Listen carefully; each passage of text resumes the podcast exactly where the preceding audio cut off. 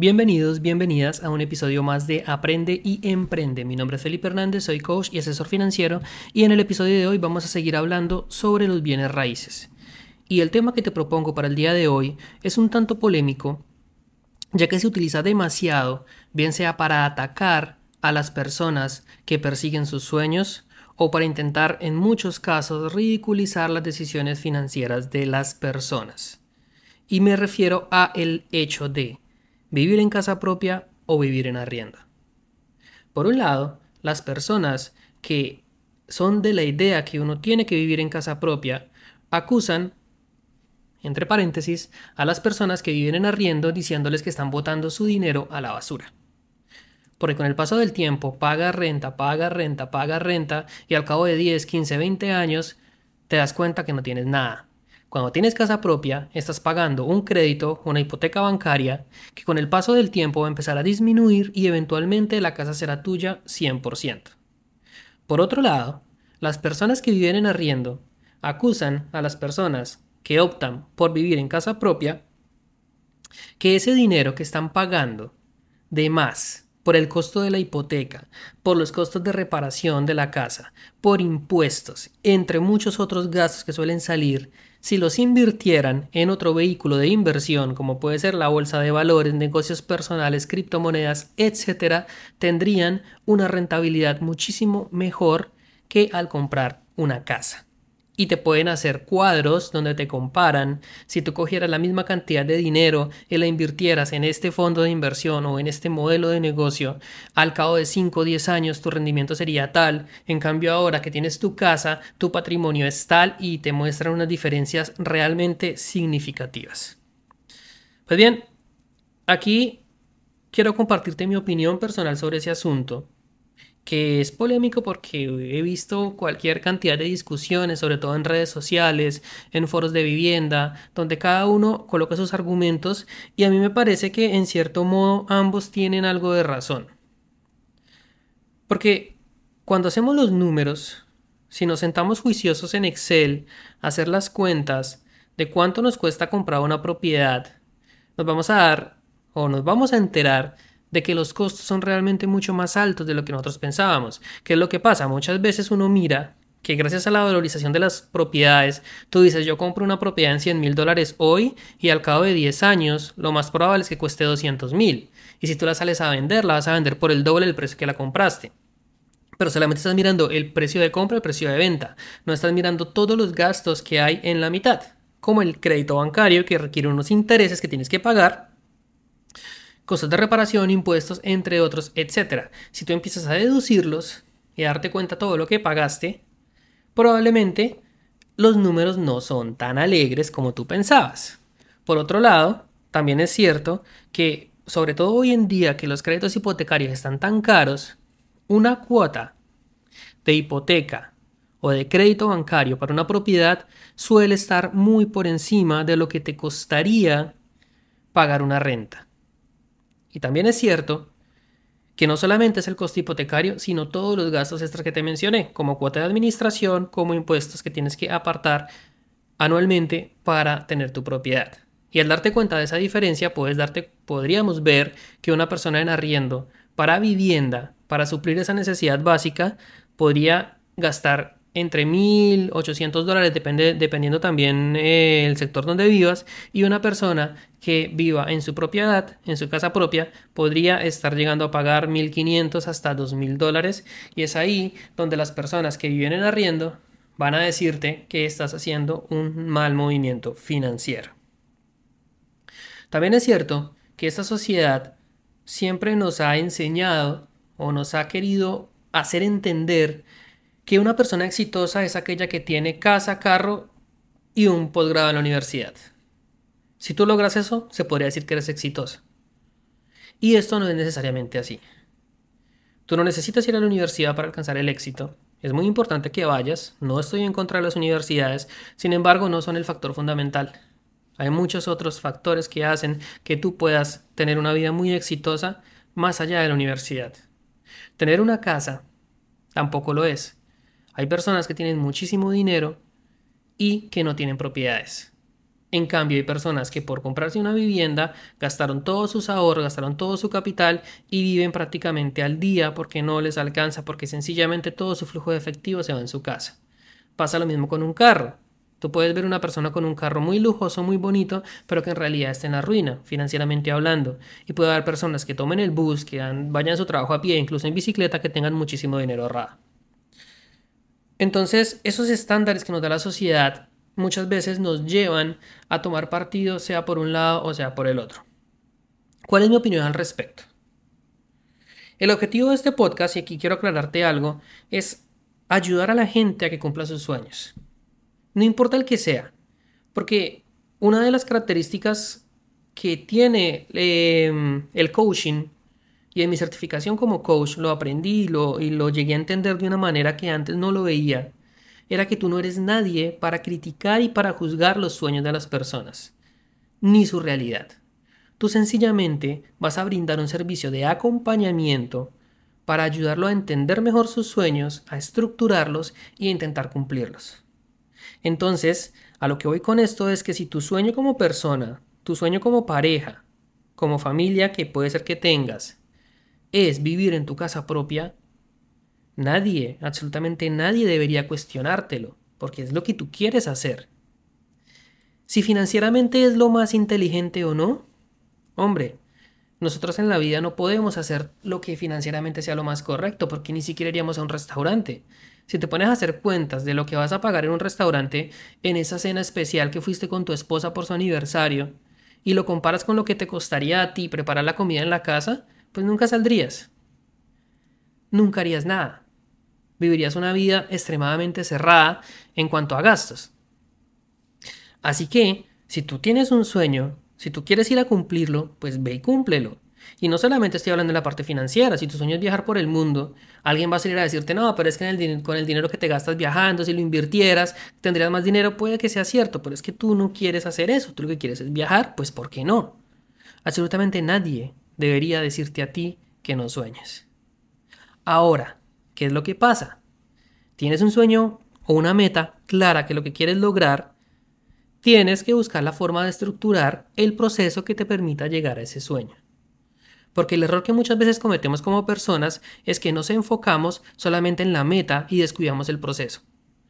Y si cometemos errores demasiado graves en el proceso que nos va a llevar a esa meta, pues sencillamente los resultados pueden ser nefastos y es ahí donde vas a ver muchísima gente que por cumplir un sueño comete toda cantidad de locuras y después se va a arrepentir toda su vida por no haber estructurado bien un plan. Entonces el objetivo en parte de este podcast es ayudarte a ti a que si tienes un sueño, por más raro que sea, es tu sueño, es muy respetable, lo quieres cumplir, tienes que luchar por él, pero enfocarte en un buen proceso, en una buena planificación que te permita llegar a él de una manera financieramente por lo menos inteligente o por lo menos, em, ¿cómo decirlo? Se me escapa en este momento la palabra de una manera, de una manera responsable y sin hacer tantas locuras. Entonces, la casa propia, el arriendo, si tu sueño es vivir en casa propia, ve por él lucha por él. Sencillamente, enfócate en mirar que financieramente sea una compra responsable. Entonces, dicho esto, quiero aclarar que lo ideal no es entrar en polémicas. Si quieres vivir en tu casa propia, quieres vivir en arriendo. Ambos van a tener razón si encuentran la forma de hacerlo adecuadamente. Ahora, en un episodio anterior yo te mencionaba a ti que los bienes raíces, las inversiones en propiedad raíz, tienen una característica muy interesante y es que son una forma de obligarte a ahorrar, de obligarte a invertir. Porque cuando tú te comprometes con una cuota en el banco, de hipoteca o una cuota inicial con una constructora para comprar tu propiedad, tú estás obligado a cumplirla. Porque si no la cumples, las penalidades son tan altas que te pueden llevar a perder el 100% de tu propiedad. Así que como seres humanos, cuando nos vemos forzados a hacer algo que no tenemos otra opción porque las consecuencias son muy graves, pues lo vamos a hacer. Las otras inversiones, como la bolsa de valores, por ponerte un ejemplo, nadie te va a obligar a invertir ahí. Tú podrías armar un plan y decir, todos los meses voy a meter 500 dólares en la bolsa de valores. Quiero, antes de continuar, colocarte unos números claros Solamente a manera de ejemplo. Vamos a suponer que si tú fueras a vivir en arriendo, vas a gastar mil dólares al mes. Y vamos a suponer que si compraras tu propia casa vas a gastar 1.700. Hay una diferencia en presupuesto de 700 dólares mensuales entre comprar tu propiedad y entre vivir en arriendo, pero eh, vas a tener más flujo de efectivo mensual, una diferencia de 700 dólares. Es un ejemplo. Si tú esos 700 dólares todos los meses tuvieras la disciplina de invertirlos en la bolsa de valores, lo más probable es que al cabo de 10 años, efectivamente, tu patrimonio va a ser más alto que si tuvieras una casa. Eso, financieramente hablando, es correcto. Así es, porque las casas no se valorizan tanto como puede valorizarse una buena inversión en la bolsa de valores. Y la bolsa de valores es una inversión que no te requiere a ti ningún tipo de costo extra. Tú pones la plata y ya. Ahí te puedes olvidar de reparación, te puedes olvidar de gastos notariales, nada de eso juega ahí. Tú compras tu acción, la dejas ahí, que se empiece a valorizar con el tiempo y ya está. En la casa no es así. Entonces, si tú todos los meses tuvieras el juicio y la disciplina de invertir ese excedente de 700 dólares en la bolsa de valores, evidentemente, al cabo de los años, tu capital va a ser mucho mayor que si compraras la casa. ¿Qué es lo que pasa?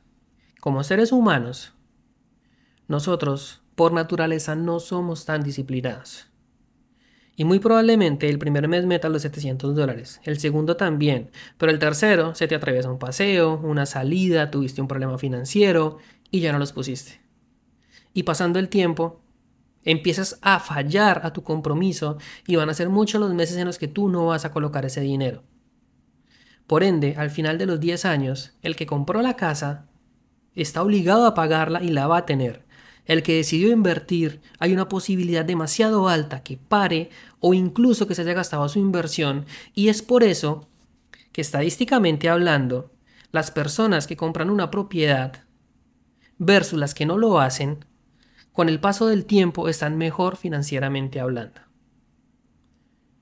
Repito nuevamente, si tú compras una propiedad, estadísticamente cuando te vayas a jubilar a los 40, 50 años, vas a estar mejor financieramente que si no la compras por irte a invertir en otros modelos de inversión.